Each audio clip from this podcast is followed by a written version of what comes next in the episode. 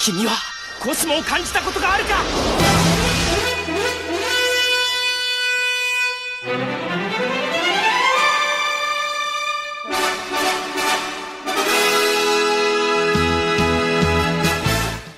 Bem-vindos ao podcast Sente Seu podcast de Cavaleiros do Zodíaco. Mais um podcast de aniversário. Não somos nós que estamos de aniversário, mas temos um filme importantíssimo de aniversário. 20 anos do Prólogo do Céu. Então juntamos as melhores mentes por trás do fandom do Sensei. Para a gente poder comemorar os 20 anos de Sensei. É ou não é, Laura? É isso aí. Boa noite, galera. Boa noite. Temos hoje aqui também o Alan da Tyson Sensei, Alan. Boa noite, pessoal. Pois é, falou em velharia, tô aqui, né? Pera aí. que é assim então, Nicole? Falou em velharia, vem a gente, é isso? Não, Vocês, eu. né? Eu tô falando do eu. Eita, nossa. Falem você. Eita, Algumas mentes brilhantes e outras nem tanto, talvez. Que isso? Ai, gente. Estamos aí. Vamos lá, né? é, o Alan convocou todo mundo, né? 20 anos de Prólogo do Céu. Então, mais do que justo a gente vir aqui comemorar, relembrar aqueles tempos, né? Onde estávamos, como foi. Bons tempos, Bons tempos. Tempos que éramos tempos de felizes. promessas. Tempos de, entendeu? Nossa senhora. Faz 20 anos, 20 anos atrás. É, Faz Era um- muito tempo, né? Assim, Eu não era nascida porque eu tenho 18 anos. Aí, então- pronto, começou essa galera dos anos 2000, né? Os- como é que chama a turma que ano dos anos 2000? Geração Z, não é? Geração Z. Geração Z. Só os Geração Z online, então. Então hoje esse é o plano, gente. A gente vai revisitar um pouquinho do que foi o prólogo do céu, Tenkai Ren. A gente vai ler o mangá, intro... não o mangá, mas o capítulo introdutório, né? O Alan vai falar um pouco mais sobre o que, que foi isso. É, E falem pra gente como é que tá o som, essas coisas, porque faz tempo que a gente não faz, né? É sempre bom dar uma checada. Inclusive, vou até dar uma olhadinha no meu. No meu aqui, parece que tá bom. Se não tiver bom também, é isso aí. Um abraço pra galera que já tá aqui com a gente. O Jefferson Santos, meu Deus, tô velho, falou ele. Não, velho não estamos nunca. Gildean Araújo, boa noite. Jefferson Santos, boa noite, Brunão. Vocês me alegram sempre de surpresa que é mulher. Mulher não, melhor. Meu Deus. Oi? Opa, Opa! falho. Otto falho. É. Ai, caramba. Sim, foi de surpresa. A gente, na verdade, combinou isso no começo da semana, né? O Alan... ah, se- semana passada, na verdade, o Alan mandou a mensagem pra gente poder fazer. Mas aí a agenda é agenda, né? Então foi meio que em cima da hora mesmo que a gente. Mas a gente colocou no Twitter, colocou aqui no, no, no negócio também. Não foi, já fizemos lives mais de surpresa do que essa, com certeza. É. Guilherme Correia, último momento que CDC foi bom. Polêmica. Ih, vamos Ih, falar sobre rapaz. isso. Será? Anderson Gordinho tá entre nós, fala Gordinho. O Anderson, o que não é o Gordinho, pediu pra colocar a versão de Never em português, que eu coloquei em inglês. De repente na, no encerramento eu boto o Edu Falaschi cantando. Luiz Henrique tá aqui com a gente. Pedro Lima tá aqui com a gente também. O melhor e mais polêmico, falou ele. O Alessandro, boa noite, Alessandro. É isso aí. Luiz Henrique, lembro que vi primeiras cenas do prólogo numa comunidade do Orkut. Parabéns. Nossa, bons tempos, hein? Bons tempos, bons tempos. Mas é isso então, gente. Vamos brincar de Prólogo do Céu. Eu acho uma boa maneira de. Só pra lembrar, gente. O Prólogo do Céu foi um dos primeiros podcasts que a gente fez com essa galera, inclusive. Não sei se a, a Nicole participou. A Laura não, porque ela entrou na, na temporada 3 do podcast. Eu só tenho 18 anos. Não podia usar a internet nessa época. Exato. Mas o Prólogo do Céu foi um dos primeiros podcasts que a gente fez. É, bem lá atrás mesmo. Vou até aqui, ó, pegar. A gente na- fez uns dois, na verdade, né? Acho que eu lembro a gente Uns ter feito um dois? justamente falando sobre o aniversário do, do, do- do prólogo em algum momento aí. Acho que foi de 15 Ixi. anos, eu não lembro. Aí, aí, eu acho que a gente já chegou a comemorar antes o, o filme. Então por isso que eu Eita, sugeri nossa. dessa vez Ah, que a gente falasse do mangá introdutório, Hum, né? Pra uhum. lembrar de como é que foi o começo daquilo tudo, né? exato. Porque de fato o filme a gente já fez acho, uns dois já. Sobre o filme, detalhando, sabe? É, detalhando, Então, a gente tem o, o podcast número 6, o maravilhoso Prólogo do Céu, e a gente comenta cena a cena, comenta o que a gente interpreta do filme, que tem muito de interpretação, que é bem legal. Então, Uhum. se você quiser escutar, é o número 6, é um podcast muito legal, sabe? Eu, na época, eu me dedicava um pouco mais, então cortava cenas do filme, botava trechos. Era bem legal.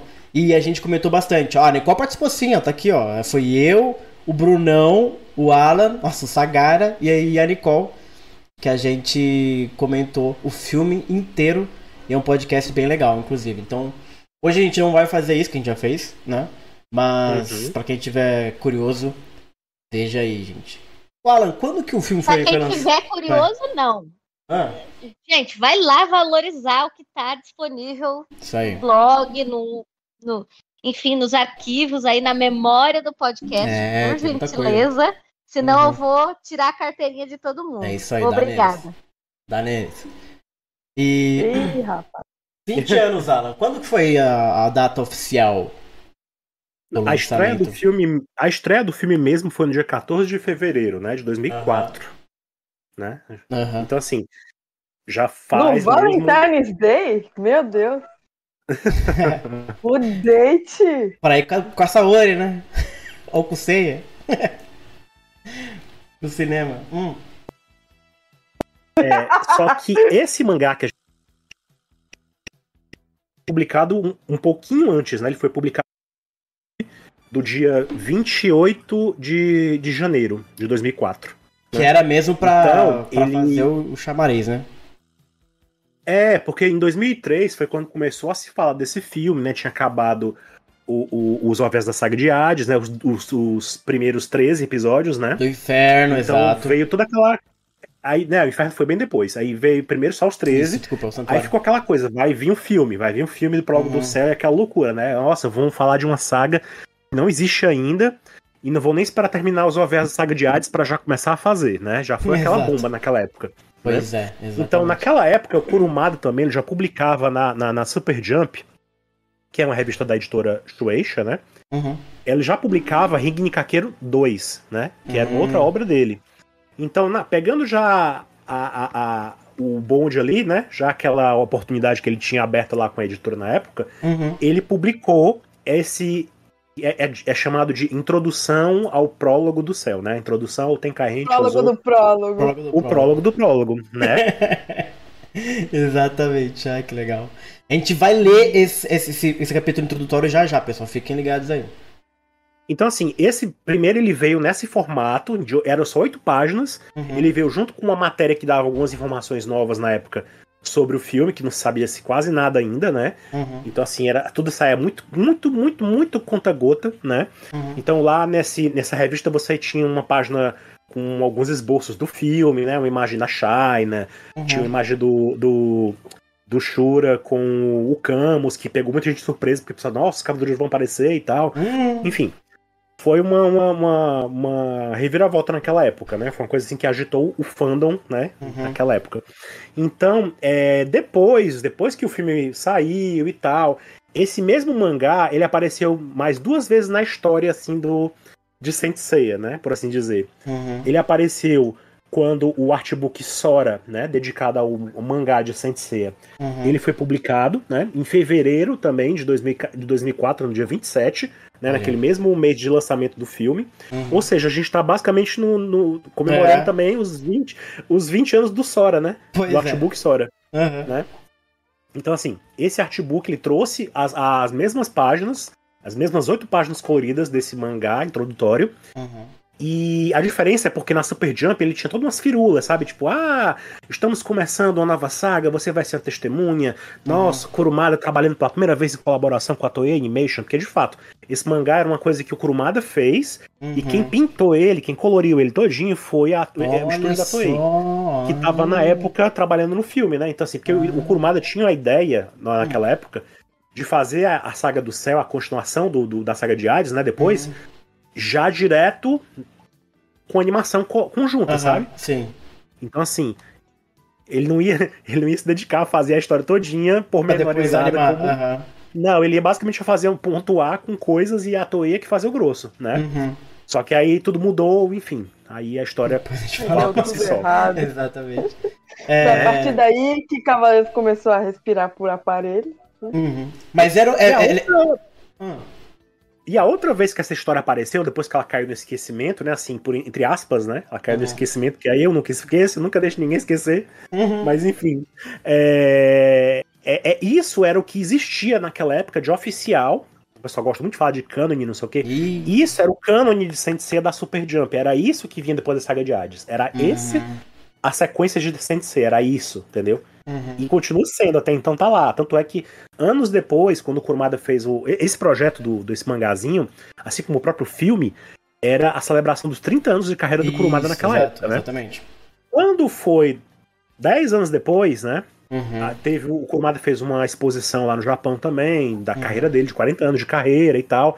E lá estava, até mandei pra ti as fotos, né? No, no, no, Aham. pro Bruno, pro mostra dessa exposição, eles colocaram lá os originais dessas, dessas oito páginas, ou seja, Uhum. o Kurumada não jogou fora, tá lá, entendeu? Tá lá. Existe no Kurumada Pro, tá lá na história dele, ele não nega que existe, entendeu? Uhum. Só que ela nunca foi publicada de novo em outra compilação, né? Uhum. Kurumada nunca trouxe ela em, em- em nenhum outro mangá depois.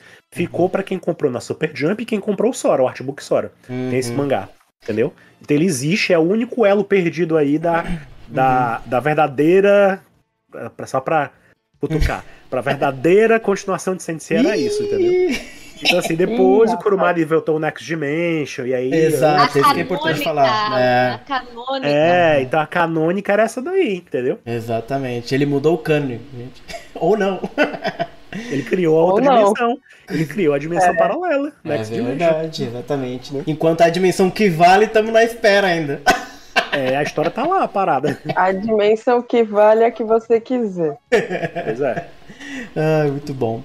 2004, gente. Onde estávamos em 2004? Quando toda essa confusão estava acontecendo, Nicole Siqueira.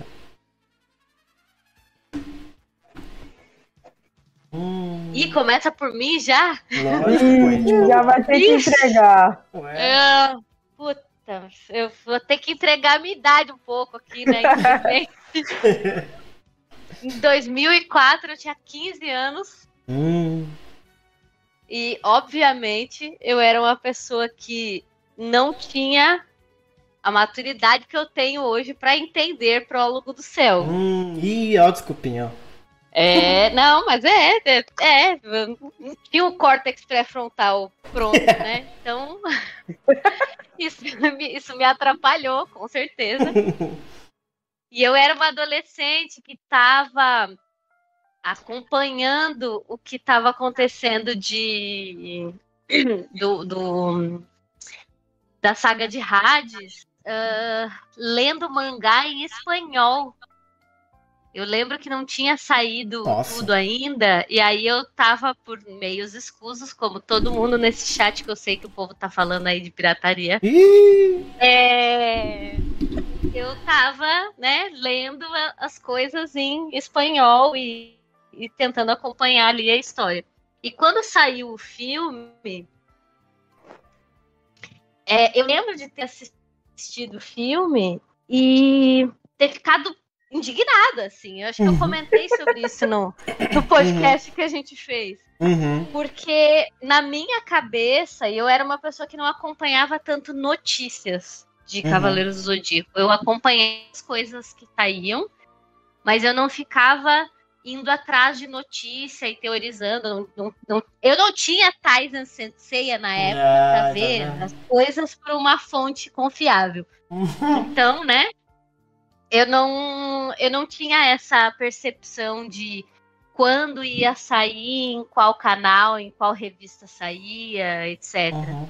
Então eu, eu, eu lembro que eu vi o filme assim, sem, sem esperar nada, porque eu não sabia o que, que era o filme, entendeu? Uhum. E aí eu fiquei muito indignada porque não tinha acabado ainda a saga de Hades e o filme já tava falando uma outra coisa. Essa foi uma das minhas indignações. Mas também ah, eu acho que porque eu, eu- como eu tava nessa coisa da, da saga de Hades, eu tava esperando uma coisa talvez mais luta, assim, sabe? E ele é um filme totalmente reflexivo, né? ele é um é filme que outra fala parada. sobre castigo, sobre punição, Uhum. sobre é, é- é reflexão mesmo, né? Uhum. Sobre o que a gente fez para chegar até aqui e, Uhum. e tudo mais. Então, é por isso que eu falo, e, e com razão mesmo. Tem que ter um, um- um certo nível de maturidade que eu não tinha com 15 anos de idade para entender aquilo que eu estava assistindo. Então eu tive que olhar outras vezes para para compreender até as entrelinhas ali do que estava Uhum, sendo apresentado no filme, sabe? uhum. Basicamente isso. Resumindo, o show é uma merda quando saiu o filme. Achei uma merda quando saiu, mas, mas não, não demorou muitos anos pra para eu entender o que, que, o que, que era a proposta, assim. né? uhum. E, inclusive, depois que eu entendi, eu achei ela muito boa. O problema é que não continuou, né? A gente ficou É, só no é. prólogo mesmo. Ô Alan, e pra você, como é que foi a experiência? Lembrando que o filme estreou aqui no Brasil um ano ou quase dois depois, não foi isso, Alan? Não, foi bem depois que saiu. Foi, né? acho que eu- Quando é Não que foi? foi 2006? Eu acho que foi 2006. Então não lembro também. Deixa eu ver aqui se eu acho. Não, porque assim, naquela época, quando saiu. do- é, até eu comentei isso no podcast que a gente gravou sobre o filme. 2006, 2 de novembro de 2006. Naquela época, é, o mundo não, é- não era tão assim. Não, não- não- tudo não saía tão rápido quanto a gente É verdade. hoje, né? Aham. Então, assim, a gente só ficou sabendo do filme, né, aos pouquinhos. Quando o filme chegou, saiu em DVD lá no Japão, foi que a galera conseguiu ter acesso ao filme pra poder assistir. Isso era mais lá pro final do ano já, entendeu? Isso. É, Ah, Pro, meio, pro meio do final do ano, de 2004. é. Então, assim, demorou pra galera naquela época entender o filme e, de fato, formar uma opinião concreta Uhum. e tal. Enfim. Então, muita água rolou. Eu, naquela época, eu tava na faculdade. Tava no começo da faculdade, acho que eu tinha uns 20 anos. Uhum. Então, era... Era tudo ainda muito... Muito...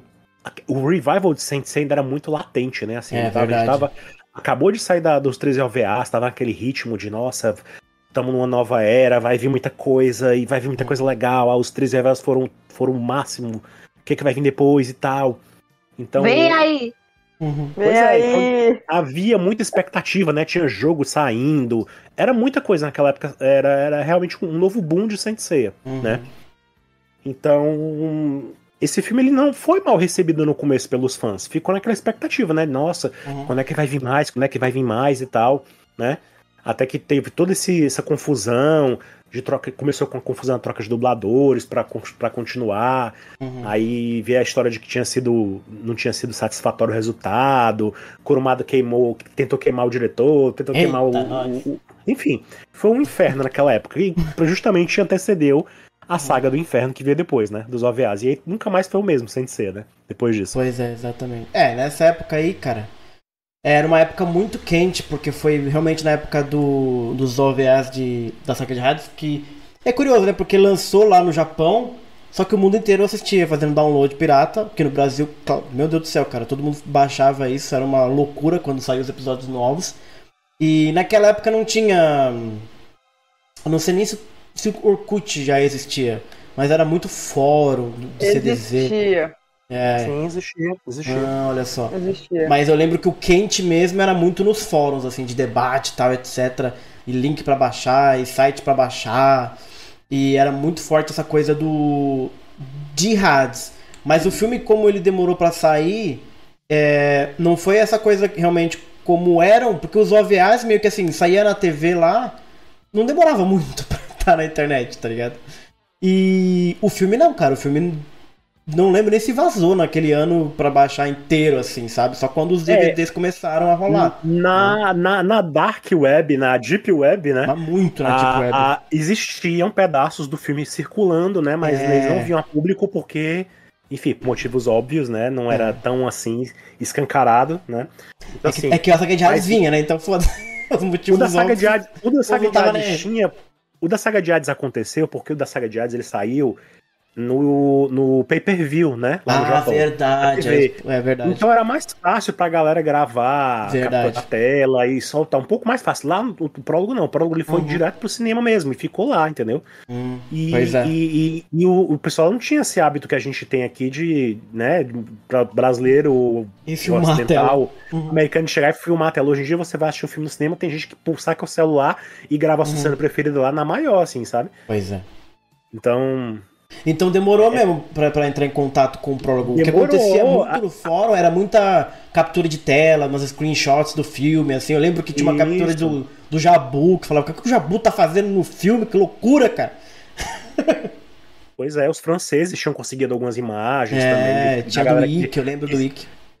a galera que se atreveu a tirar foto e tal. Porque o filme Prólogo do Céu naquela época também, né? O Tenkai, Uhum. ele, ele era. ele- eu lembro que ele concorria, é, ele tinha alguns problemas de, de concorrência e de exibição, de distribuição. Hum. Ele só foi exibido numa quantidade limitada de cinemas que eram da Toei Animation, né? Olha só. Eles não eram. Não eram em todos os cinemas do Japão que ele foi exibido. Hum, uhum. E ele concorria com filmes como Procurando Nemo Caraca. e O Último Samurai do Tom Cruise. Aham, sim. Nossa, deve ter sido Então, uma assim, loucura. Naquela época era uma concor- concorrência pesada, entendeu? Uhum. E ele é um filme, né? Realmente. Ele é depois do Hades, e o Hades não tinha terminado ainda os OVAs, né? Tinha no mangá, claro, ah, mas não tinha terminado o- a, a- a adaptação da Toei, né? Que começou com três episódios, assim, aclamados, até hoje é tipo assim, meu Deus, é o Olimpo de Senseiya, né? Mas não tinha terminado ainda. Até hoje É, do que eu senti quando eu vi o Doku e o, e é o loucura, Shion. cara. Nossa, o Shion foi uma Naquele- loucura. Nossa, velho. Mas o primeiro episódio, cara, o primeiro episódio dos 13 é uma obra de arte. Mas enfim, a gente não vai falar dos três episódios agora, senão a gente vai ficar meia hora só falando nisso. Sim. Mas o filme, ele vem depois desse dessa loucura. Só que é louco, né, Alan? Porque essa loucura toda que a gente teve no mundo de Senseiya, o filme foi um lançamento local, né? O filme foi aproveitando os 40, os 30 anos do Kurumada, né? Eu não sei, essa é uma curiosidade que eu tenho. Como é que tava a comunidade de Senseiya no Japão? Como é que foi a recepção dos OVAs de Hades? Deu uma reerguida neles também? Porque o Japão assistiu Cavaleiros em 86, então fazia muito mais tempo pra eles do que pra gente, que tinha visto na década de 90, por exemplo, né? Então é, É. isso que eu tenho uma curiosidade, porque o público que- de Sensei no Japão era mais velho, né, do que, é o, do que a gente era naquela época, por exemplo, no sim, sim. Né? É, lá naquela época, o próprio diretor do filme, o, o, o Shigeyasu Yamauchi, né, que Uhum. também fez alguns episódios da série de TV e Os tal, melhores, né?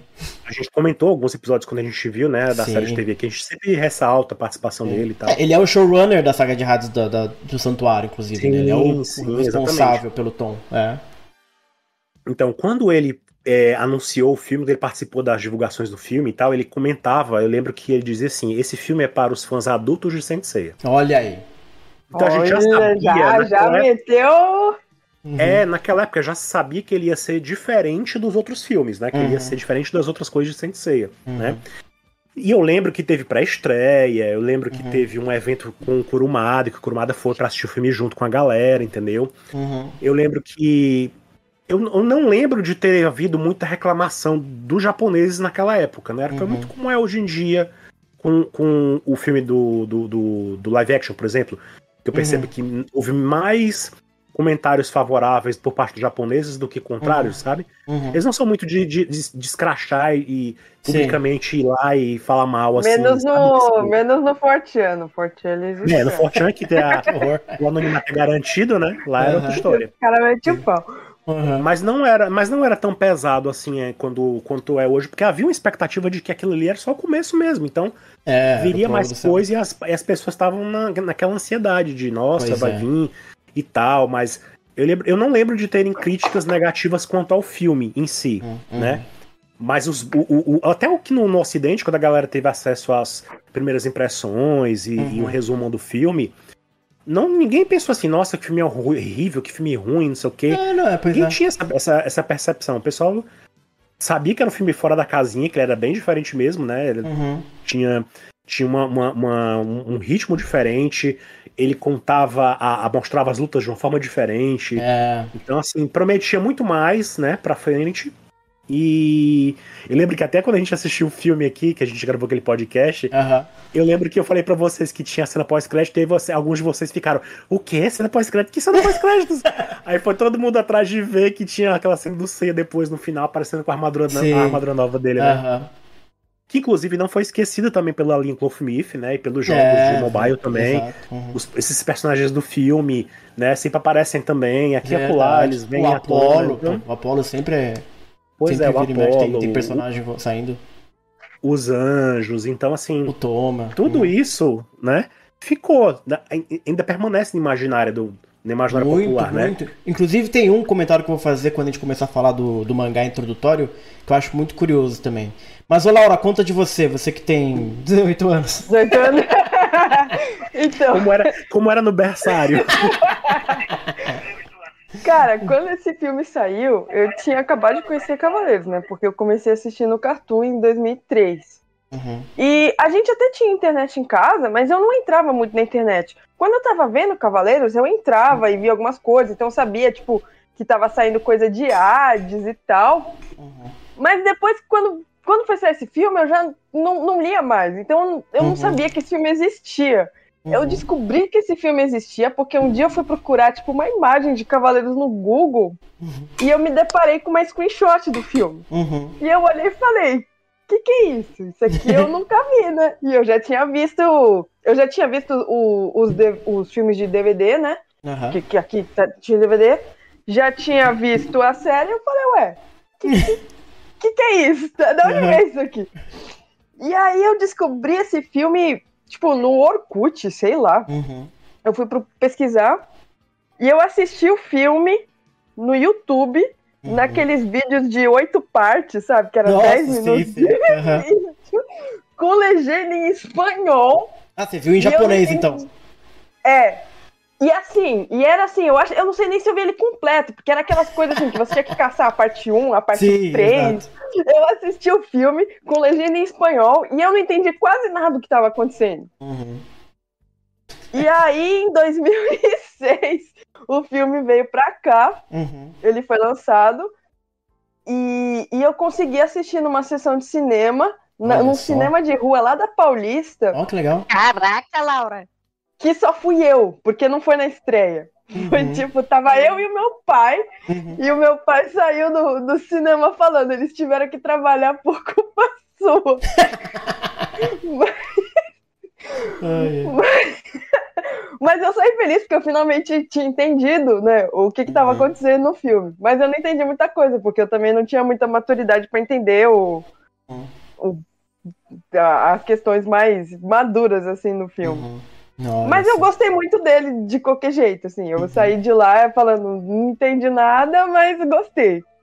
E É aí, curioso. depois, com o tempo, eu fui começando a entender. Eu comecei a ler o que as pessoas falavam e tal. Comecei a entender melhor, assim, o Uhum. filme. E acho que até hoje ele é o meu filme fa- favorito de Cavaleiros. Ah, com certeza meu apesar dos pesares. Mas essa, essa é a minha história, gente. também.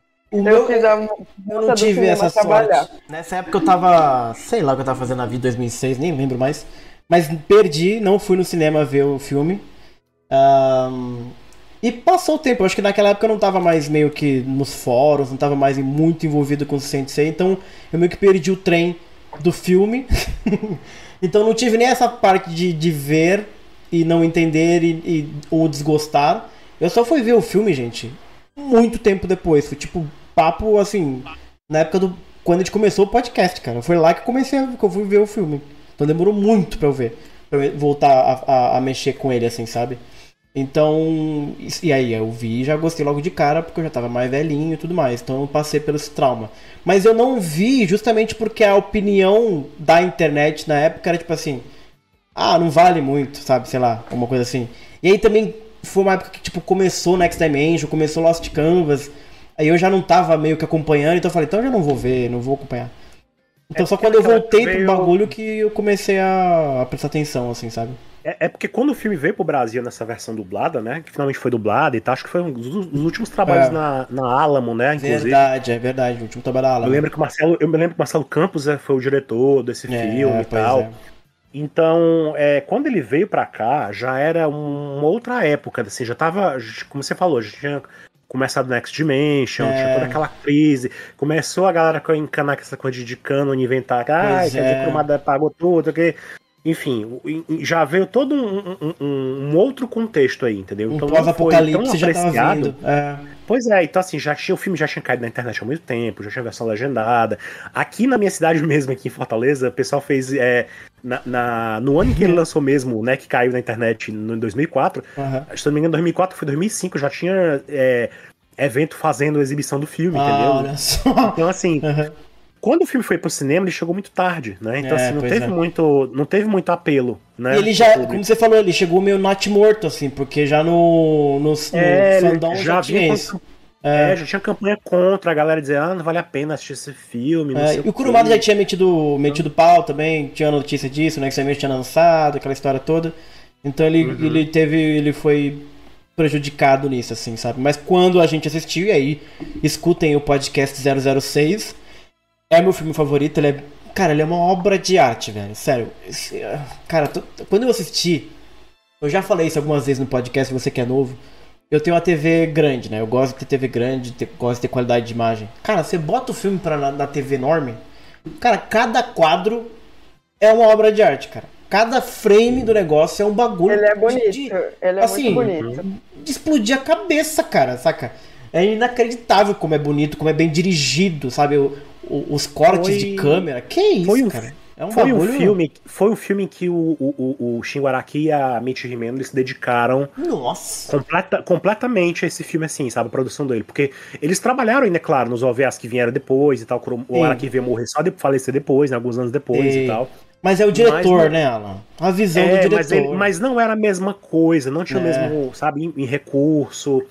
Entendeu? O filme teve seus percalços, teve sim, a produção dele não foi fácil, né? Ele teve Uhum. vários roteiros, vários rascunhos de roteiro. Verdade. Então, assim, aconteceu muita coisa pra esse filme sair do jeito que ele saiu, Uhum. né? In- Inclusive, tem uma cena do filme que me irrita muito, que é quando o Yoga tá fazendo a dancinha, que dá pra ver claramente que não tá acabado o desenho. É um draft, assim, tá pixelizado. É um... Até hoje eu fico, meu, como é que pode ter acontecido isso, cara? O filme inteiro é lindo e o Yoga, o melhor cavaleiro, fazendo a dancinha, tá todo pixelizado, cara. Eu fico louco isso. Ih, começou. Mas enfim. É um filme lindo, ele vale a pena sempre ainda, estamos sempre na esperança. E tem aquela história nela, ele foi feito pra ser o primeiro de uma trilogia, que isso também explodiu minha cabeça quando a gente fez o podcast, que eu não sabia. A gente sabia que ia ser, É. tipo, né, o começo de alguma coisa, mas não que era a ideia de fazer logo três, assim. Sim, Pô, né? depois viria também a saga de Cronos, enfim, tinha Olha, várias outras loucura. ideias aí engatilhadas aí que não se sabe até que ponto Exatamente. o Kurumada vai manter isso pro futuro de Sensei, que a gente Uhum. tá aí agora há 20 anos ainda e não aconteceu ainda esse futuro, né? Assim, esse... Tá agora tá próximo, saga- agora tá perto. Né? Pois é, né? Vamos ver o que vai acontecer em junho, porque em junho vai ter a É, exposição exatamente. de 50 anos de carreira do Kurumada, e é esse, é, provavelmente esse mangá vai aparecer de novo lá na exposição, Uhum. né? Então, o Next Dimension deve estar terminando por aí, a gente vai, enfim, ter algum vislumbre Uhum, ou do que pode ser o- a saga do céu, né? Exatamente. Mas o que, o que quer que o Kurumada vai fazer hoje em dia nunca vai ser igual ao que ele pensava naqueles 20 anos atrás. Ah, não. Não, vai ser a mesma não. coisa, entendeu? Inclusive, ela, vamos dar uma olhadinha aqui, ó, na- nos arquivos que você me mandou. Eu tô colocando as imagens aqui pra quem tá no, no vídeo pra gente ver. Eu tô começando pelas imagens que você mandou, eu acho que da, da mostra, né? Que tem os originais, aqui a gente tá vendo algumas imagens. Tem o Toma aqui, né? É, Uhum. Tem até uma, uma, uma imagem ali que eu acho que é do Seiya com armadura divina, inclusive. Que não tem nesse mangá introdutório, né? Acho É porque é, ele foi colocado na, nessa exposição, ele foi Hum. colocado. Essas páginas foram colocadas do lado das primeiras páginas de Next Dimension. Ah, olha Então, só que loucura. Aí você vê que tem uma né, misturada aí no meio, mas é. é- Uhum. Enfim, é porque ele tava seguindo uma cronologia, por assim dizer, né? Uhum. De, Exato. E aí tem aqui, né, os, os, os, os rascunhos do Kurumada, né? Como é que ele imaginava, aquelas coisas que ele gosta de fazer, né? Que é só. Desenha só o, o rascunho e, o- e a turma faz o trabalho mais. mais. mais duro, né? Vamos dizer assim. Uhum. Então tem aqui as imagens dos originais, e a gente vai falar da história já já, cena a cena, inclusive. Então essa aqui é da mostra dos 30 anos, né, Alan? Essa aqui? Ou é dos 40? Desculpa, dos 40. Essa é dos 40, Dos essa é dos 40 40 anos. anos. Aqui, gente, dá pra ver até aqui, ó, ó, a plaquinha dos 40 anos. Isso foi Qual foi 10 a que você foi, Alan? Foi essa aqui que você foi? Não, essa foi, foi a dos 30 anos de Sensei, em 2016. Ah, é essa aí verdade. foi- essa daí foi, foi, foi. Acho que foi um pouco antes. É, então, pois é. Essa aí foi 2014, ano do Isso. filme. Filme do Lenda do Santuário. É, foi um pouquinho antes isso. Que vai fazer 10 anos. Pois é. É verdade. isso aí a gente não precisa Tem que fazer outro podcast. Não, não, não, tá bom. Então, Então- assim, é, esse ano vai ter uma exposição de 50 anos e vai, vai ser muito maior, não sabe? É, 50 Vai anos ser é- lá no local onde eu fui na exposição de Sailor Moon, dos 25 anos Uhum. de Sailor Moon, né, lá em Rupong Hills. Olha só. Vai ser em junho, foi revelada a Pô, vai data. ser em e Hills? É, Caraca. vai ser lá naquele mesmo lugar de, de Sailor Moon, foi, teve a exposição de. Sailor Moon. Então, assim, vai ser grande a exposição, vai ter muita coisa do Kurumada, não só Cavaleiros, obviamente, não só Senseiya. Uhum. Mas é provável que a gente vai ver de novo esse, esse mangá por lá, essas oito páginas. É, pois é. Então, essa aqui foi a mostra dos 40 anos. E vamos ao mangá introdutório, gente? Vamos dar uma lidinha gostosa nele? Pra ver o que, que acontecia. O que, que o Kurumada preparou para a galera ler antes do filme estrear, né? E aqui a tradução é um oferecimento de... Tais e Sensei, hein, Alan? Foi uma daquelas coisas que eu fiz, né? Muita coisa, às vezes eu vejo.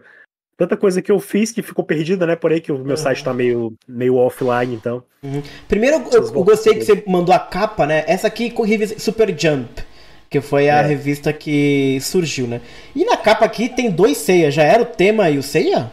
Não, esse é o Seiya e o protagonista de Rig Nikakeiro. Ah, esse aqui é o, esse não é o Seiya. O cara de vermelho não é o Seiya. É só Aí o mesmo acaba- ator, ele tem os olhinhos É, diferentes. sei, pois é. Putz, cara. É o Seiya junto com o. lente. Né?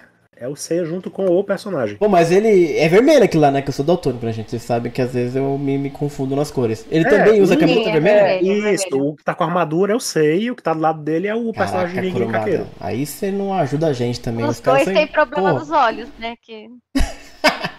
Mas naquela época ele não, ele não piscava, hein, gente? Olha só. Ainda não. Ainda não. Será que o Seiya piscando é o Kurumada, é um código? Gente, me ajude. Aqui tá me sequestrou. Ai, que... Número 4, revista número 4. Tava começando então a Super Jump, né? Pelo que eu tô vendo.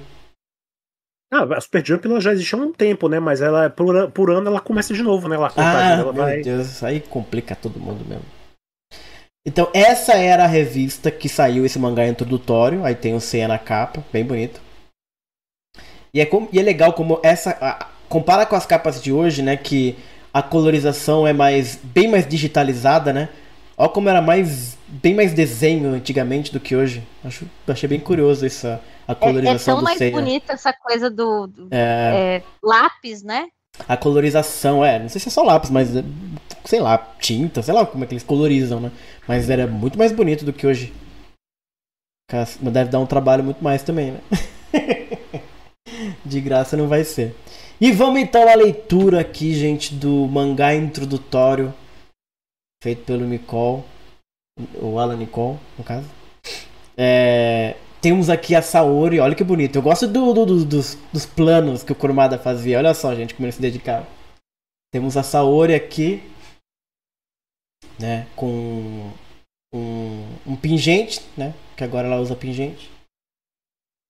E ela tá carregando o Seiya, né, levando o Seiya com a cadeira de rodas. Isso que eu queria comentar com vocês. É, essa imagem do Seiya na cadeira de rodas é muito icônica, cara. É um negócio muito. E se você parar pra pensar na época que isso aparece, porque o Seiya ele passa, né? Ele ficou em coma e tal. É o grande herói de Sensei, aquela coisa. E aí termina a saga de Hades, ele ferido por Hades, mas usando, né, a, armadura divina, aquela coisa maravilhosa. E aí a ideia do Kurumada logo pra isso depois é ele na cadeira de rodas, cara. É um negócio que hoje a gente tá, tá meio acostumado com a ideia, assim, sabe? Mas se você parar pra pensar na época, é um bagulho meio. Caraca, Kurumada. Louco, né? Que louco, cara. O que, que você tá querendo? Eu fiquei sabe? chocada. Quando eu, Né? quando eu vi essa primeira cena do Seiya na cadeira de rodas, a primeira coisa que eu achei era, gente, claramente isso é Que fanfic é essa? não- Caraca, meu, é um negócio não é, não pode forte como assim. Seiya na cadeira de rodas, sabe? Não sei ainda, né? Porque se for, assim, pensa nos pares, pensa nos, nas outras histórias de super-heróis, sabe? Nas outras histórias de anime, de mangá. O protagonista, assim, paralítico, sabe? Completamente incapaz de fazer qualquer coisa, é um negócio muito doido, assim, fora da caixinha, assim, sabe? É, a gente falou muito sobre o filme e tal, e talvez a solução do filme também não seja, assim, incrível para ele voltar automaticamente, mas a ideia de colocar ele ali e de colocar Saori para cuidar dele, aqui o Kurumada é um bagulho bem legal, assim. E essa foi a primeira vez que a gente vê essa imagem, né, né Alan? Da, da Saori cuidando do Seiya com cadeira de rodas. Sim. E eu lembro que essa imagem ela rodava nos fóruns. E isso era algo que me deixava assim completamente o que está acontecendo aqui, gente? Como assim Seiya com cadeira de rodas? Então é uma imagem icônica de Sensei que essa é a primeira vez que que surge, assim, sabe? Eu acho muito legal. E esse quadro é muito bonito, assim, sabe? Aquela coisa que eu falei de, de planos, assim, sabe? Eu até fico me perguntando, às vezes, se o Kurumada não teve algumas ajudas. Porque não, né? No rascunho dele já tava assim, inclusive. É, o homem naquela época ele tava poético. Tava brabo. Não, talvez. É, tava... ele, fe, ele fez o storyboard, né? Aham. Uhum o rascunho, mas assim, provavelmente ele teve a ajuda dos assistentes para fazer, né? O, o desenho Não, é, final e tal. O desenho final sim, então... né? Mas ele, a, a, a, visão dele aqui já é, eu acho legal porque a Saori tá com os olhos escondidos, o seio escondido, sabe? É, uma, é um plano super poético, assim, sabe? E o, o Kurumada, ele, é, ele não é muito sutil, né? Ele é sempre bem dramático, assim, né? E aqui eu achei bem bonito. Eu achei curioso nessa, nessa ilustração também, porque a Saori tá usando esse pingente, né? É. E ele é um, um, um, um, pingente com uma cruz, né? É, pois é. É uma coisa meio católica, né? É Aquela é verdade. Coisa de, que a Nossa, gente sempre vê permeando o, o, o cristianismo uhum. ali, sempre rondando o Sensei, né? Mas ao mesmo tempo, sabe, Alan, agora que eu tô olhando melhor, principalmente essa imagem aqui de baixo, ele me lembra um pouco também aqueles guizos que ela fez pros é cavaleiros. nos cavaleiros de negros também, sabe? Uhum. Também me lembra um pouco isso, assim, de repente esse negócio no meio é, parece uma cruz, mas pode ser aquela coisa do guizo, sabe? Que tem a bolinha. Pode ser dentro. também. É, é verdade. Uhum. E, o que, e aquela coisa, né? Ela nunca usou esse pingente. É a primeira vez que ela É que nem o Chu, né? Inventou é. aí o pingente. Eu sei que acontece esse, esse, hum. esse sinal de mau presságio, né? Que ele se rompe. Esse, é, ele se rompe. Pingente, né? né? E uhum. ela fica espantada, né? Pois é. E acontece isso, aqui a imagem dele se rompendo, né?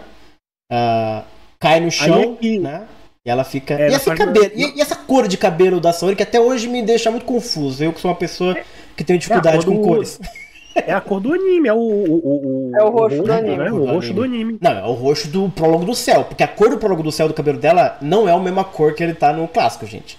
Eu não sou louco nesse é, nível. Eles, eles usaram é, um, tom, um pouco um mais diferente. É. Um é. diferente. Na um verdade, é que, é que tem uma. No começo ele é mais claro, né? Mas quando ela fica com o cabelo molhado, Hum. Aí eles deixam mais escuro.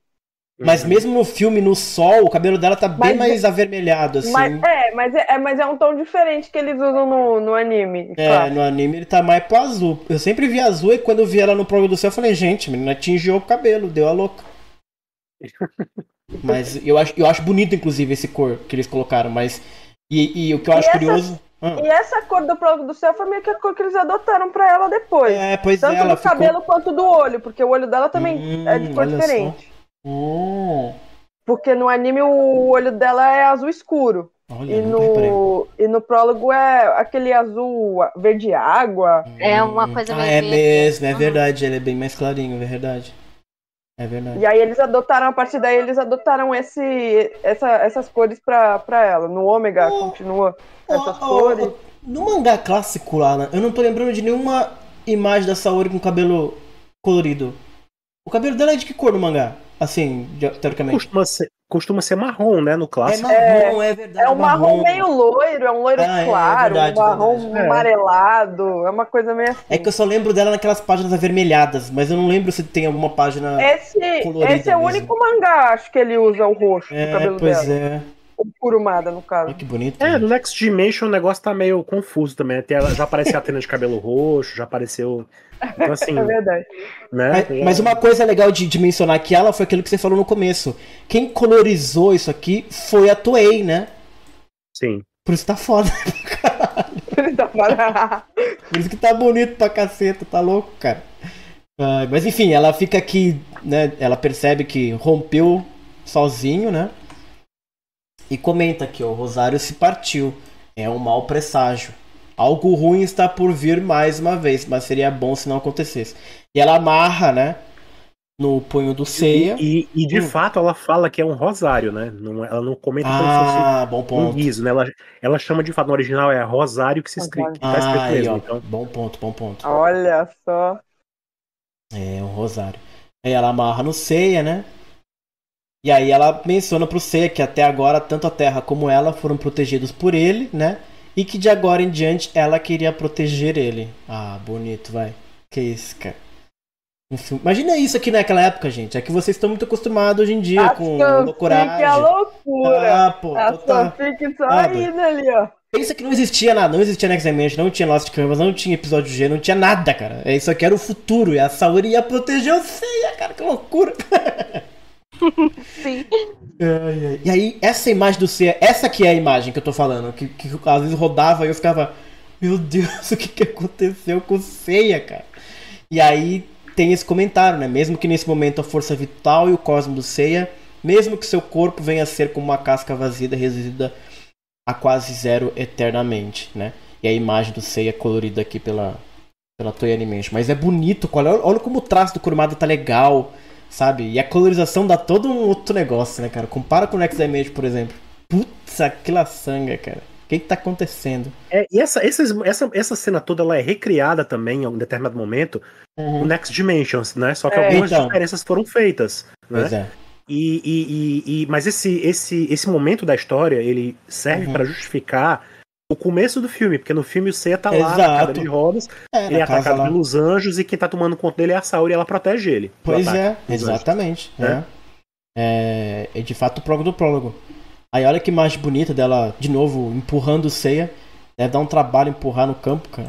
Cara em- Essa aí, tá no- essa aí é uma página dupla, né? Na verdade, é porque ah, na hora, que, na hora que tá Hum. aparecendo aí, é, ficou a prime- a primeira de um lado né, e a outra do outro lado, mas ela era uma, uma splash page, né? Por assim dizer, uma, Ah, página, uma página dupla. Então, Uhum. Bonito, bonito demais. E aí ela comenta: Imperador do Mar, Poseidon e também o Rei das Trevas, Hades, teriam dominado o mundo se não fosse o Seiya e os outros, né?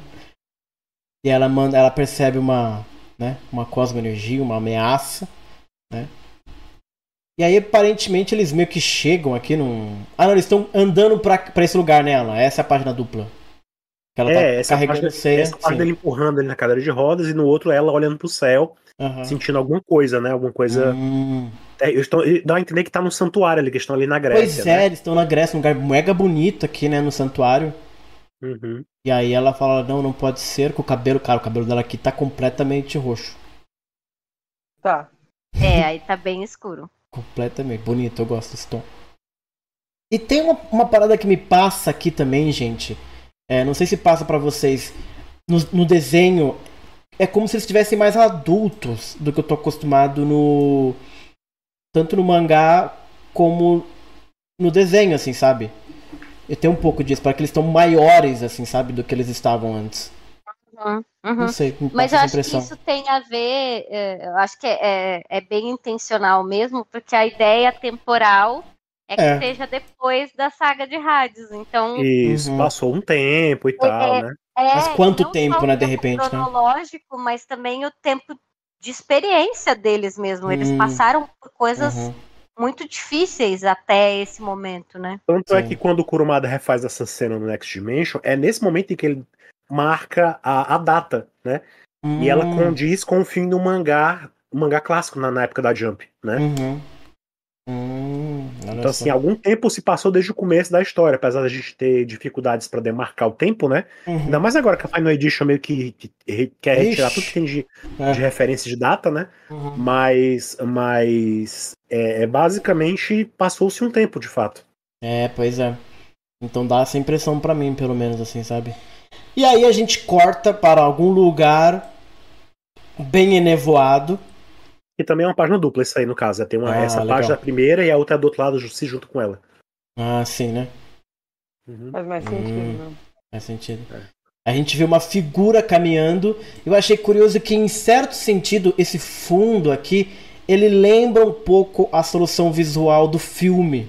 Profundo, assim, sabe? Aquela, aqueles momentos que o Toma fala com a Artemis e tal. Tem um pouco dessa coisa meio É nevoada, verdade, é meio verdade. fundo idílico, assim, sabe? Uma Esses lugares que parecem no meio do nada. É, assim. uma coisa assim, sabe? Meio caminhando no céu, sabe? Essa, situação Achei curioso que a Toei já tava meio que estudando o que ia fazer pro filme, já aproveitou e botou aqui, sabe? Mas a gente tem um homem de túnica branca, né? Bem curioso, porque no, no Hades era todo mundo de túnica negra, né? Sempre os mensageiros do mal. Era o cara de, de túnica negra. E aqui o cara todo. Arretado, né? É. E aqui a gente tá vendo justamente o personagem acorrentado, que naquela época ninguém sabia quem era, né? É, na hora- na época do mangá, né? Um homem todo acorrentado. Ah, ele já diz, né? Logo em seguida ele diz o nome dele. Isso. Ele tá ali encostado. Olha que imagem bonita, cara. Esse não é um tipo de imagem, assim, eu não quero ficar falando mal do Kurumada. Não é mal do Kurumada, é que às vezes, nem, sabe, ele não, não faz umas tomadas assim.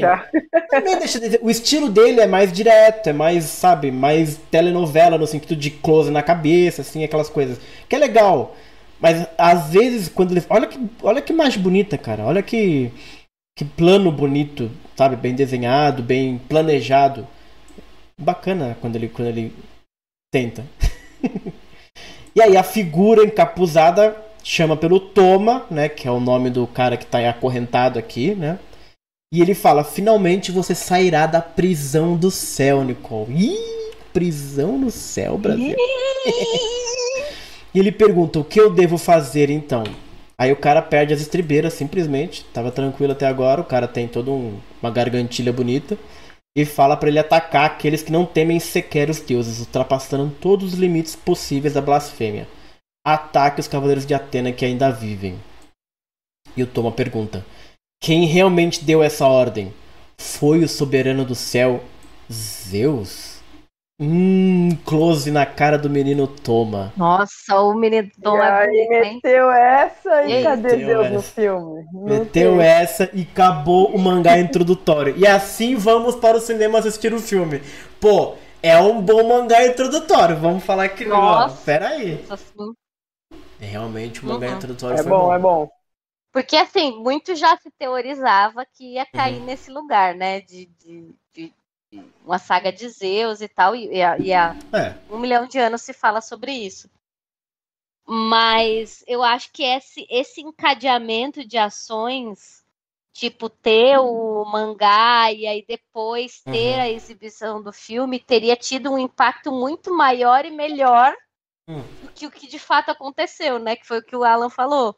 As pessoas começaram a ver por outros canais, porque o filme não YouTube. tinha sido. É, que o filme não tinha sido lançado e, tipo, Uhum. é, é, a, a veiculação do, do mangá, das informações, até funcio- funcionava um pouco melhor a, a veiculação de, Uhum. de imagem, mas assim, o filme, é, se ele tivesse vindo, é, se ele tivesse estreado acompanhado desse material, né, talvez esse impacto negativo que teve na época não fosse tão grande. Né? Eu acho que ainda teria tido um pouco de problema por, por causa da época em que ele foi lançado, que as pessoas estavam esperando ainda é, a finalização da É, saga de rádios, Eu acho que isso mas talvez o impacto tivesse sido diferente, sabe? Eu tenho certeza absoluta que seria, porque se tivesse terminado Hades, toda essa ânsia por batalha, loucurada, ah, sabe, guerra, já teria sido saciada pela saga de Hades. E se a saga de Hades tivesse sido adaptada antes do filme ter saído, muito provavelmente a equipe criativa do Santuário teria continuado. Então o fim de Hades ia ser. Rapaz do céu, ia ser tipo Vai assim, estourar Nirvana. Nossa, o bagulho ia ficar um, assim, loucura. Então, logo depois acaba Hades, aí você mete essas sete páginas aqui na cara de todo mundo. Ah, você tava louco. ia sair gente pelada pela Paulista, entendeu? E aí você teria uma, uma compreensão um pouco melhor até do filme, porque ele poderia ser um filme mais adulto, porque a loucurada já teria acontecido, entendeu? A turma talvez entenderia um pouco melhor, né? Exato, exatamente. Mas como foi exatamente. bem no meio, e aí aconteceu tudo que aconteceu. Mas enquanto o mangá é introdutório, ele é bonito, ele é bem desenhado, ele é instigante, ele é colorizado de maneira muito bonita. E. E olha, faz tempo que Kurumada não faz algo caprichado assim. Né? Vamos ver o fim de Next Dimension. Como é Como é que que vai ser, exatamente, né? Mas. Mas é isso, eu vou até tentar botar aqui as imagens que o Alan colocou, aí sim da versão original. Né, do, do- do- do- dos capítulos. É, essa versão que eu fiz, ela foi em cima da, da versão do, do Sora, né? Isso. Que era uma versão mais limpa. As páginas eram mai eh, são maiores, inclusive, né? De Uhum, em termos de dimensão, né? Assim, tamanho. Exatamente. Eu lembro que foi até difícil escanear, porque o Sora era, é grande, sabe? O artbook Uhum. grande. Ele é maior do que o tamanho A4, o tamanho das páginas dele. Então. Uhum. É, esse Já a aqui revista é- é... menos que a A4, a revista era men- menorzinha. Uhum. Essa aqui, por exemplo, a versão original, ela já vinha, né, naquela página dupla, já vinha o símbolo do, do filme, por exemplo, né, já vinha com os dizeres, etc, né. Então, realmente ele...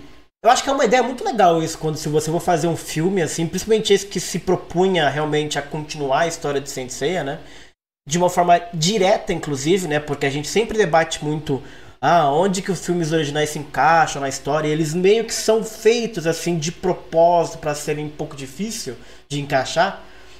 Esse aqui não, esse aqui ele, olha, esse aqui é realmente o filme que continua o É claramente. tem um ponto assim, sabe? Daqui pra frente vamos e ele faz referência diretamente aos eventos que aconteceram antes, né? Então, é, e a gente nunca mais teve um filme desse, né? Os filmes que saíram depois foram todos reboots, né? O Lenda é, foi um reboot, o Live Action, infelizmente, foi um reboot. né? Ah, então, e a única coisa que continuou E foi o teoricamente último filme 2D também, né? o último filme 2D, pois é. Pois é, gente. É, mas, vou até ler aqui os comentários antes da gente começar. Antes da gente comentar o, o Aftermath. o que aconteceu depois, né? O Jefferson. é, uh, como é que é? Wi-Fi por. Muitos que não seguiam o mangá não sabiam por que do Seiya estava no filme de cadeira de rodas. Acho que o prólogo do céu foi feito no momento errado. Era pra esperar o inferno e eles serem animados. Pois é. Só que ele tava muito. E mesmo assim, cara.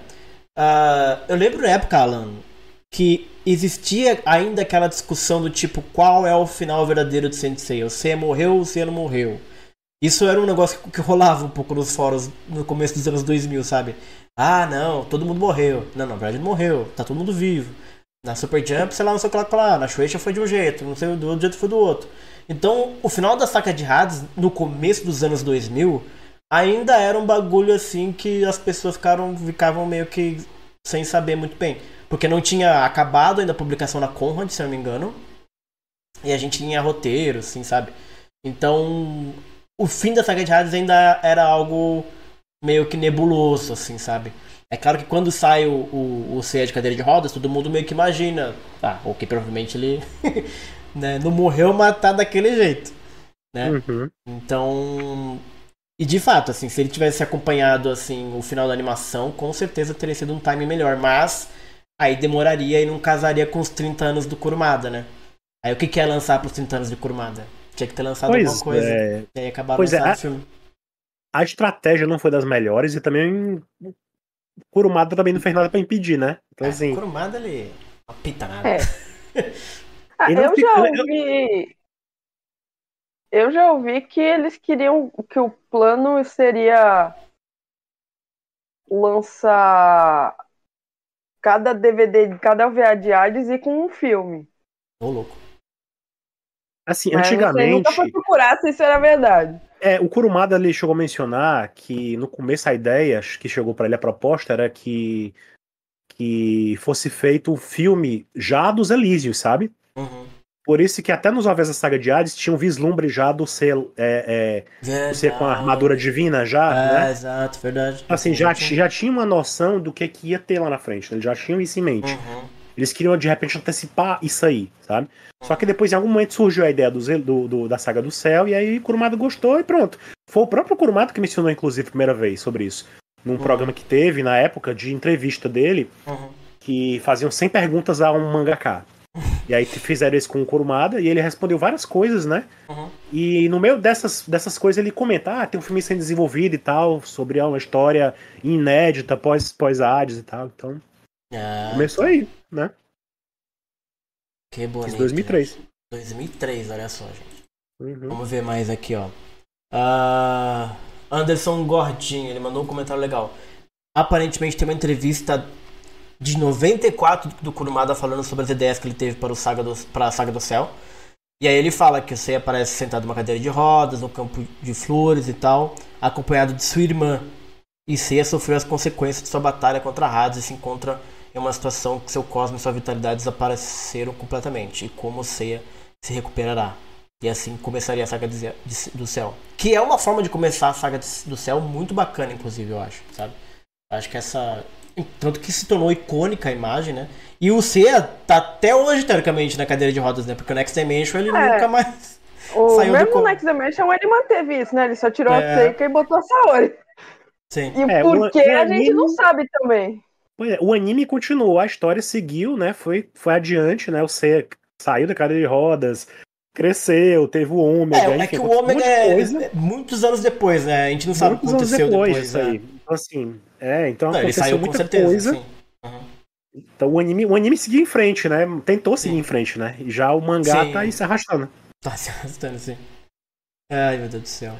Wi-Fi Pearl comentou que essa cena do Thomas sendo liberto da prisão, ele achou legal, mais legal no Next Dimension, por exemplo.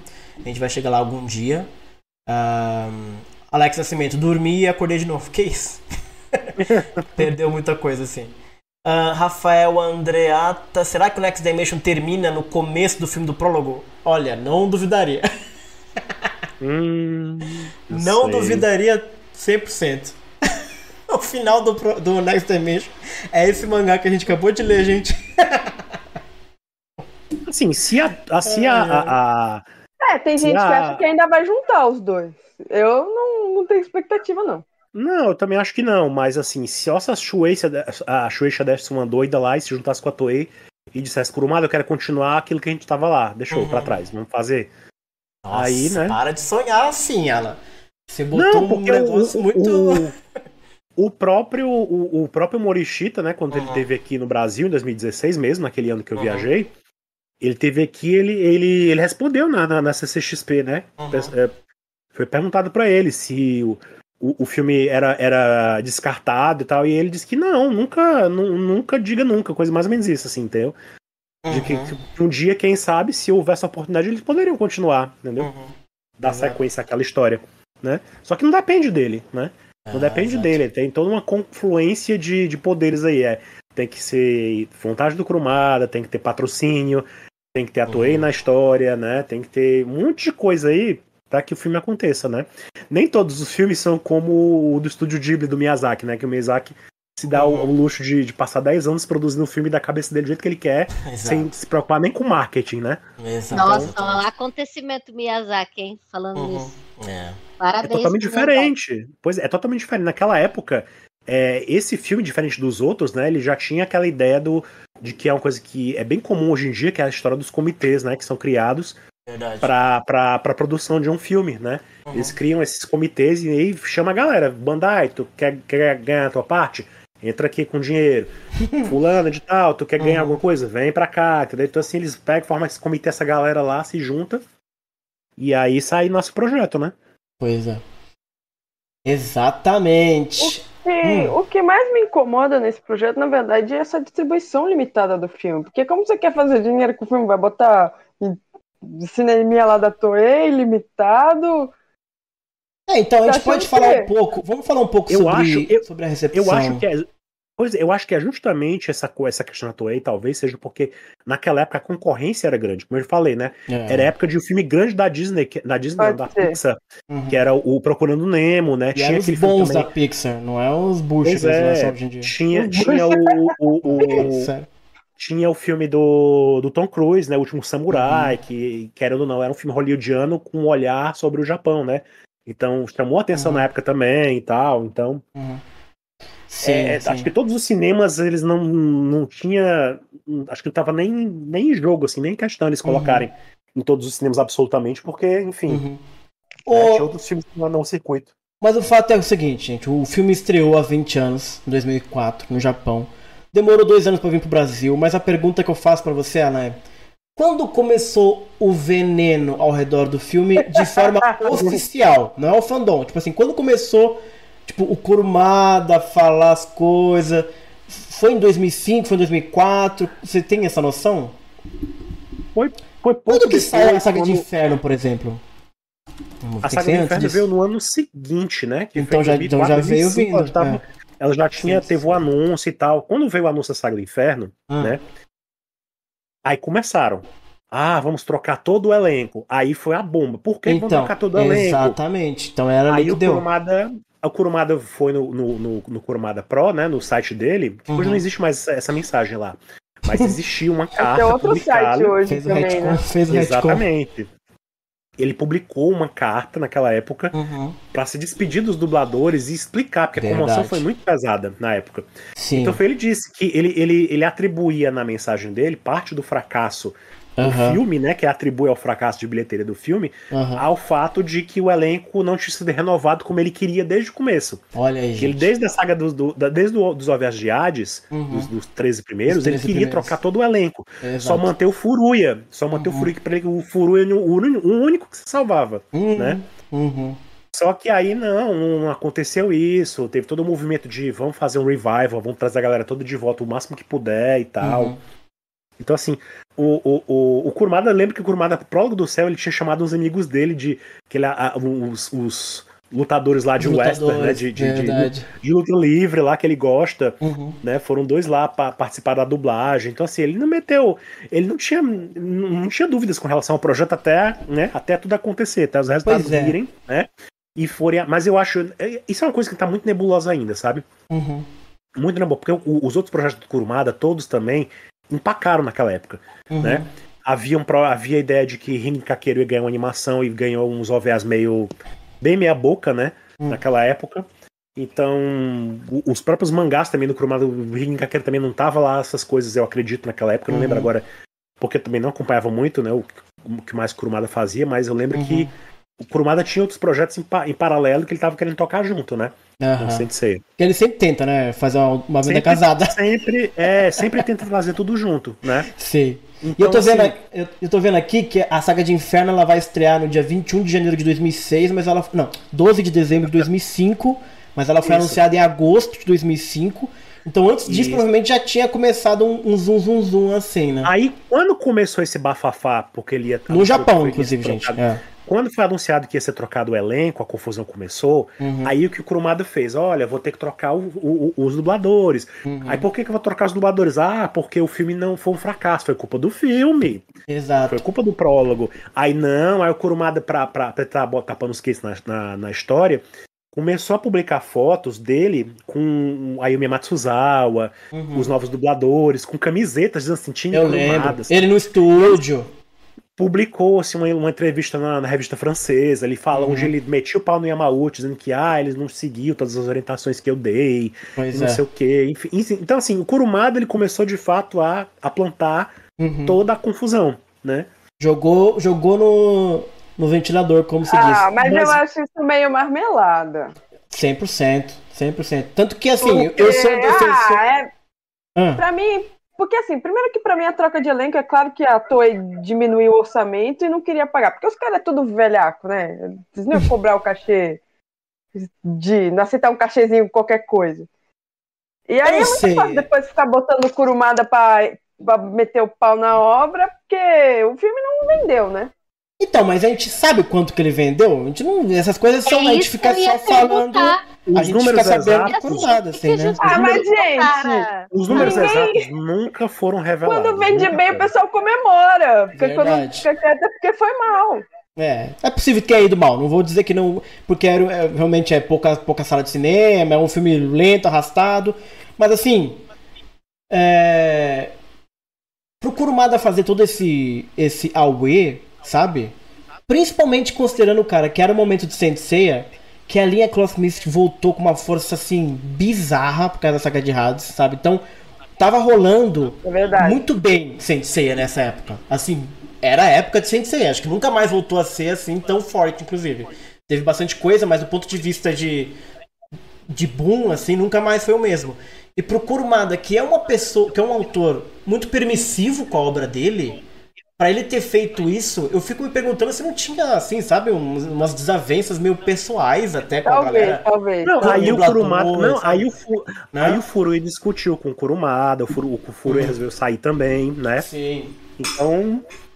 teve muita coisa nos bastidores que a gente não sabe 100% de tudo que aconteceu. Né? Mas a verdade, verdade, esse é o negócio, e eu já falei isso em alguns momentos.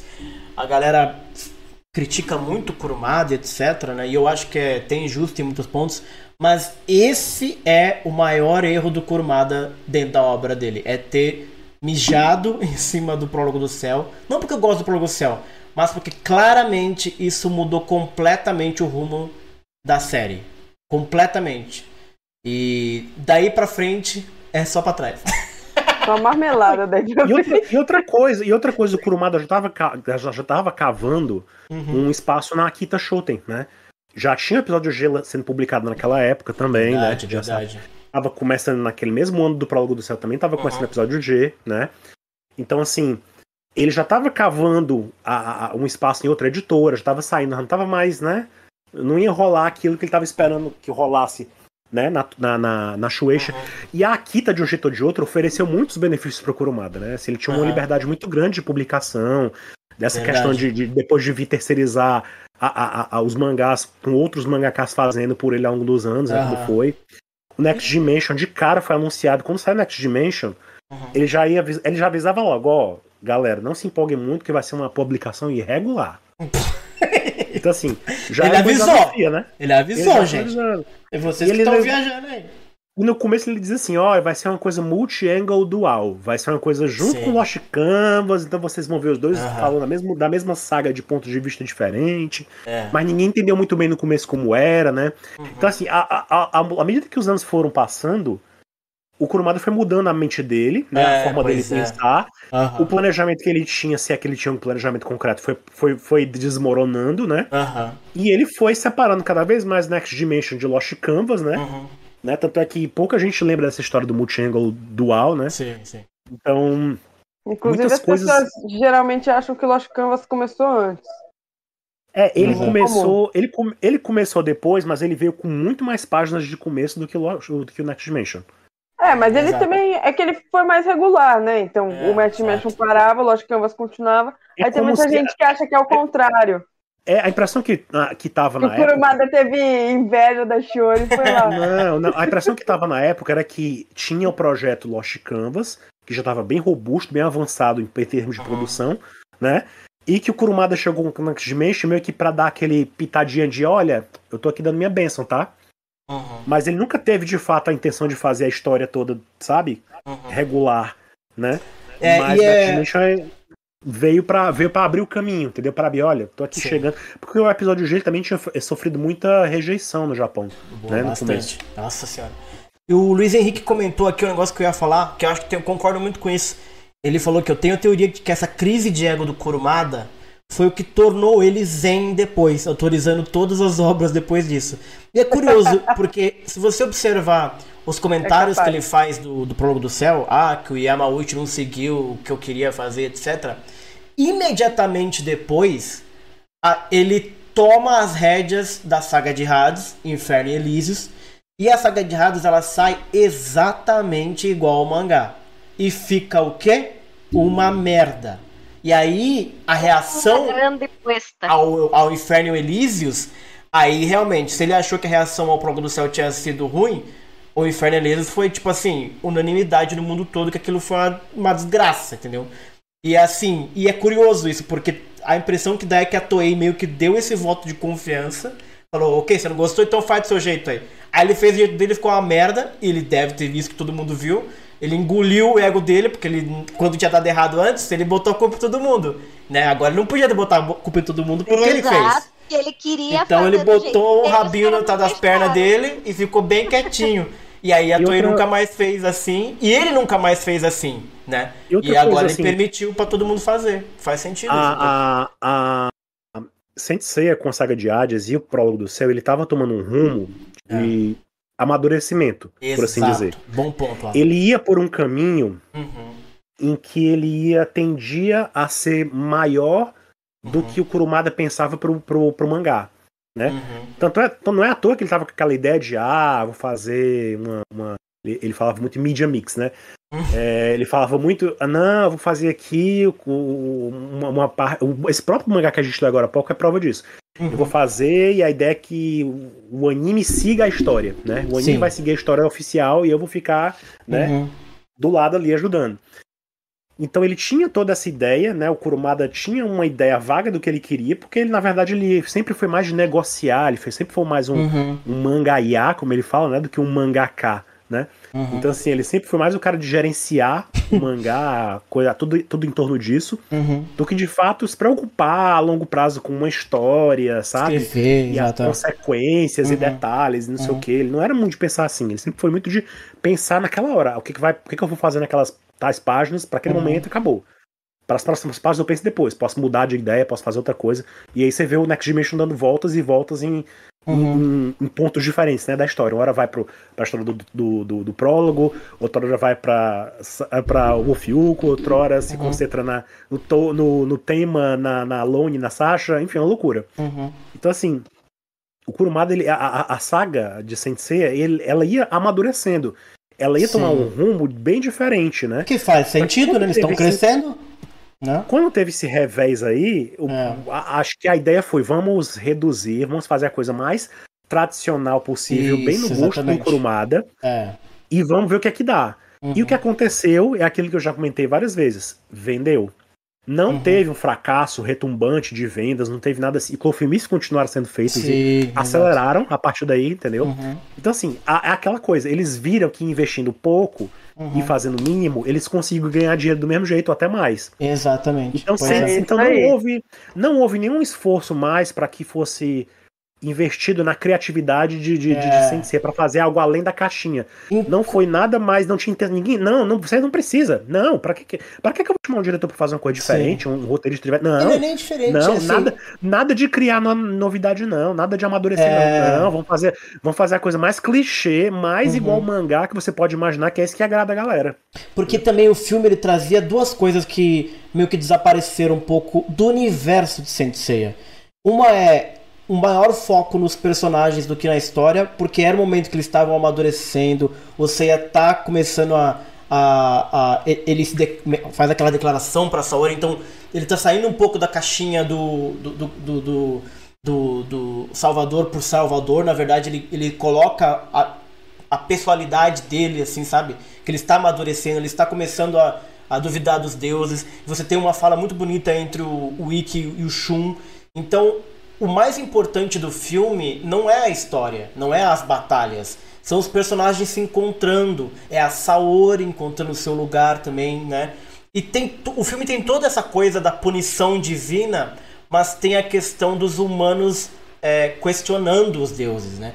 E essa Pô, isso é muito temática foda. é muito foda, mas de cabeça aqui, eu acho que ela nunca mais aparece nas coisas de Saint Seiya, né? Essa, esse embate quase teológico, aparece, ideológico entre os É, personagens, apare- assim, né? Aparece muito pouco, por exemplo, no Ômega. No Ômega eles, eles trazem muito disso também.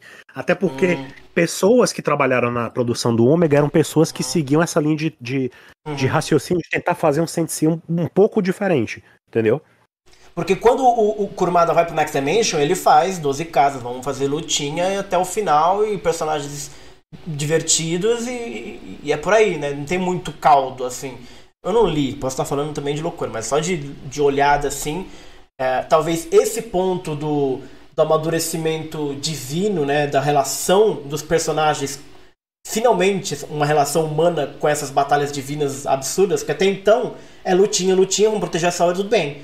A partir do momento que ele mata Hades e os, os deuses começam a querer punir eles, as coisas todas, aparentemente ali começaria esse momento dos personagens, peraí, que história é essa de deuses que vocês estão querendo tutelar a gente? Sabe, uma coisa meio revoltosa assim, que faz sentido do amadurecimento, porque eles eram muito jovens na saga de Hades, eram muito jovens na saga de Santuário, você vai crescendo e você vai começando a ter ideias, né? Você vai começando a se rebelar um pouquinho, né? Então seria uma escalada natural que o Kurumada cortou, só- né? Só que não é o que o Kurumada quer. Porque o Kurumada sempre quis renovar Pois público. é. Ele sempre Também quer renovar isso, público. é, ele não, também tem não- isso. Então, Que é uma, esse que é uma, que é, amadurecimento. que é uma, um, um desejo mercadológico, não é um desejo em favor da sua história, mas para você continuar rendendo, que também é válido, mas a história sofre com isso, né? Tem sofrido. Pois é, né? o- o- a, a ideia que eu sempre tive na minha mente é isso, acho que talvez vocês podem concordar pela história, né? E se Uhum. pelo acontecimento de Next Men estar se arrastando aí todo, todos esses anos, Uhum. por tudo que tem sido feito e refeito, e live actions, e bonecos, e jogos, e não sei o quê. É, o Kurumada tá mais interessado em fazer a franquia como um todo continuar e sobrevivendo Uhum. do que de fato ele entregar uma história, por assim dizer, uma história. É, porque a história que ele quer contar é aquela outra lá, Ikezaka, não, como é que chama? I- I- Ikizawa? O Tokozaka. Otokosaka, Outra desculpa. Kozaka. Pois é, ele não tá é- interessado em, em fazer de Sensei uma história épica, um negócio assim, uma coisa que ele vai chegar em algum lugar. ele não é o Eiichiro Oda da vida que tá pensando na saga todinha desde Exato. o começo há tantos anos. Esse é a gente. tragar o exato. Entendeu? Não, não é isso que ele quer. Ele não tá pensando nisso. Ele tá pensando em emocionar as pessoas a capítulo Isso. a capítulo, Exato. arco a arco, a- o máximo que ele puder. Se enquanto ele puder puder. segurar essa emoção, ele vai segurando. Não, não importa aonde ele vai chegar. Entendeu? Exatamente, exatamente. É, não é à toa que ele tá sempre com aquela imagem, todos os mangás, quase todos os mangás dele tem essa imagem sempre de, do personagem Uhum. correndo uma, uma ladeira, subindo um- uma Uhum. escada, subindo. Superando as e, coisas, né? Mas é- são e coisas sempre- bem e repetidas sempre também, né? aquela E sempre aquela frase, o never end, né? Nunca Uhum. acaba, nunca Uhum. acaba. Então, assim, Uhum. pro Kurumada não tem isso, não tem assim, ele não pensa nas coisas no fim, assim, tipo, ah, e a moral da história é essa. Não, não Uhum. é, não é esse o objetivo dele. Ele não tá Uhum. interessado em entregar uma história fechadinha Uhum. pra gente se satisfazer e tal. Eu acho que a gente nunca vai ver um final de Senseiya definitivo, entendeu? Uhum. Exatamente. Uh, o Wi-Fi Pearl deixou um comentário bem bacana aqui. A visão do diretor em Probo do Céu foi legal, mas não foi a visão do Kurumada. Para o mangaka que espera finalizar a obra através dos filmes, foi um balde de água fria. Não foi um Ele- filme é que que continha tá. a visão dele para a última saga de Senseiya. Eu até entendo a é decepção tá. dele com o filme. Acho que qualquer mangaka ficaria decepcionado. Suponado. É o que a gente, é o que eu tava mencionando aqui. Eu acho que ele nem pensava em terminar nada, É. entendeu?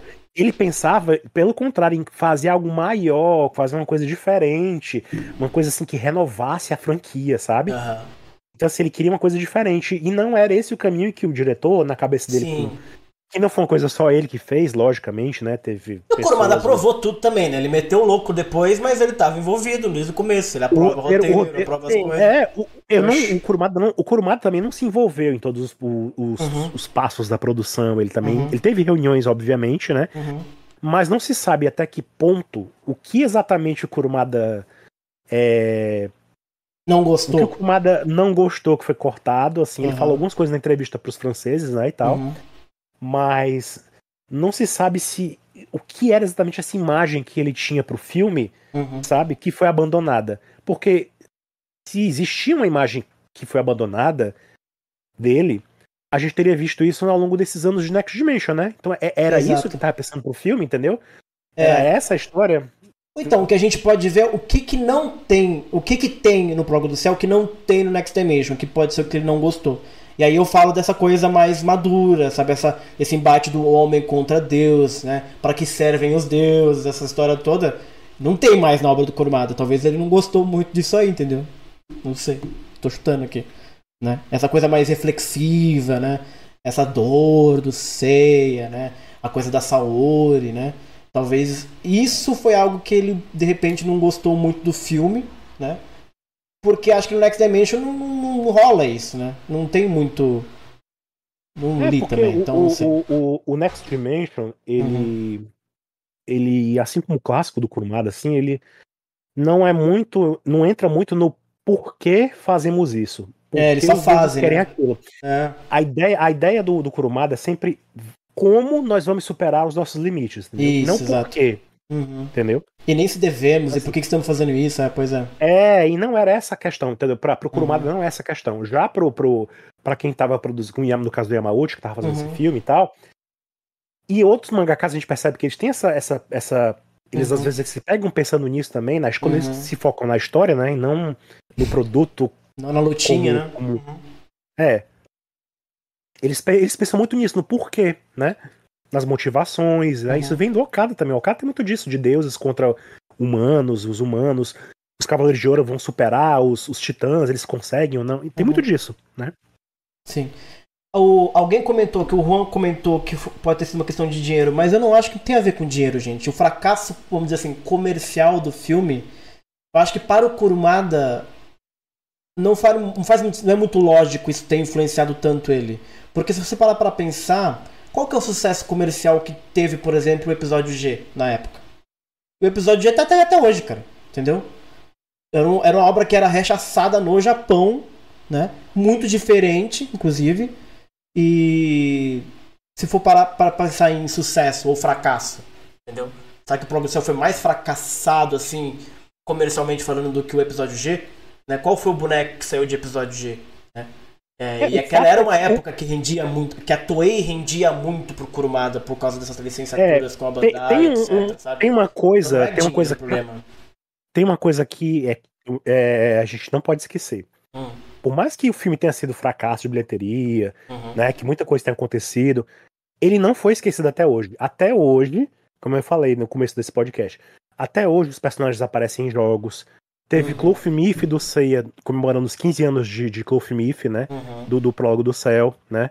Com ilustração nova da Mitch Jimeno. Então, assim, é um negócio que nunca morreu de fato, né? Exato. É como se ele tivesse sido abafado. Não tivesse sido. Não, não era. Não era pra ter sido cancelado, mas Uhum. ele tem sido abafado, entendeu? É, uhum. Mas ele tá lá, ele tá se empairando por aí. Exatamente, pra assustar os fãs do Next Dimension. Exato. Então é isso, gente. 20 anos de Prólogo do Céu deixou sua marca e uma marca. Eles, eles tentam, mas eles não, não vão conseguir apagar jamais. É um dos grandes filmes de Sensei, uma das grandes obras de Senseiya. A gente vive sonhando com um retorno, pelo menos conceitual dele também, assim, sabe? Eu acho que era uma continuação muito digna do Seiya, assim, sabe? Ah, e dos outros. e da Saori também, enquanto deusa, né? E ainda é, Alan, um tema latente, né? Como é que vai ser a saga de Zeus, né? Ah, Ele tentou começar isso em 2004 e ele prometeu de novo em 2024, né? Vamos ver. E naquela época saiu esse filme para responder essa pergunta. Estamos aí há alguns meses para saber o que será a resposta a essa pergunta 20 anos depois. O que será a saga de Esse qual será, o- deve qual ter. será um- o próximo prólogo do céu, Alan? É, esse ano a gente deve ter uma promessa É. do futuro, né? Vai, vai ser a um promessa, vai ser, vai ser mais um prólogo, vai ser mais um prólogo. Teremos prólogo, né? mais um prólogo do céu. Como ele será, vamos ficar sabendo. Vai ser um mangá? Vai ser uma animação? Vai ser o quê? Vai ser um jogo? Um gacha? É, o que vier, o que, uma o que linha quer de que venha, boneco? É. o que quer que venha já não vem do zero, né? Já não tem, já, já- como vocês já bem mencionaram aí, já teve, é, a gente já mencionou, teve cenas desse próprio mangá que já foram refeitos no Next Dimension, entendeu? Assim, Uhum. a história do filme tá lá, já foi, de uma certa forma, tem personagens que aparecem, o próprio Tolman, né, ele aparece na história do Next Dimension, Uhum. uma, uma armadura dele de lá aparecendo de novo, então assim, Verdade. não vai- seja lá o que vai ser a saga de Zeus, Uhum. já tem alguma coisa antes pra começar, então não vai partir do zero, como era Exato. nessa época aí, nessa época do, de, de 20 anos atrás, que não tinha nada. Pois é, pois é, pois Né? é. Então é isso, estamos aí à beira de mais um prólogo do céu e vamos ver do que ele será feito. Se daqui 20 anos estaremos aqui novamente falando de um projeto que morreu sem ter um final. E a gente nunca vai ver a cara dos deuses no feito aí, gente. Será, será, será, não sabemos. Por enquanto é isso, galerinha. Queria agradecer todo mundo que veio para comemorar os 20 anos do Prólogo do Céu. Quem estiver escutando no Spotify, quem estiver no YouTube, deixa o comentário aí embaixo pra gente poder saber o que, que você achou do filme na época, o que, que você acha dele hoje, onde você estava 20 anos atrás, né?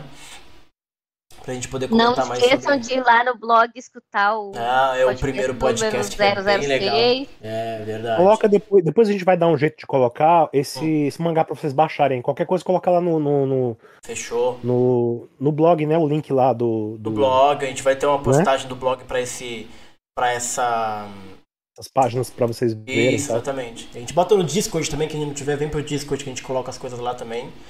E, Isso, isso, exatamente. Ah. e é isso aí. E fiquem ligados aí, que semana que vem a ideia é ter mais podcast. Eu tô tentando convencer a galera a fazer o Darkwing aí, a maior cota. Que eu li o primeiro volume e gostei muito do primeiro volume do Darkwing.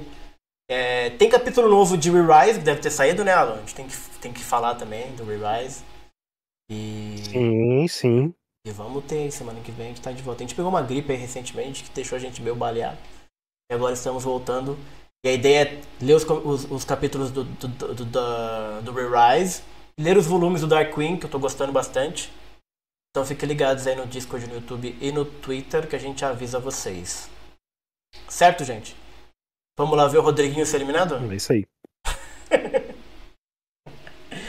Uma boa noite pra todo mundo, gente. Do nada. Do Neida. Falou, turminha. boa noite pra todo mundo. Falou. Beijo, gente.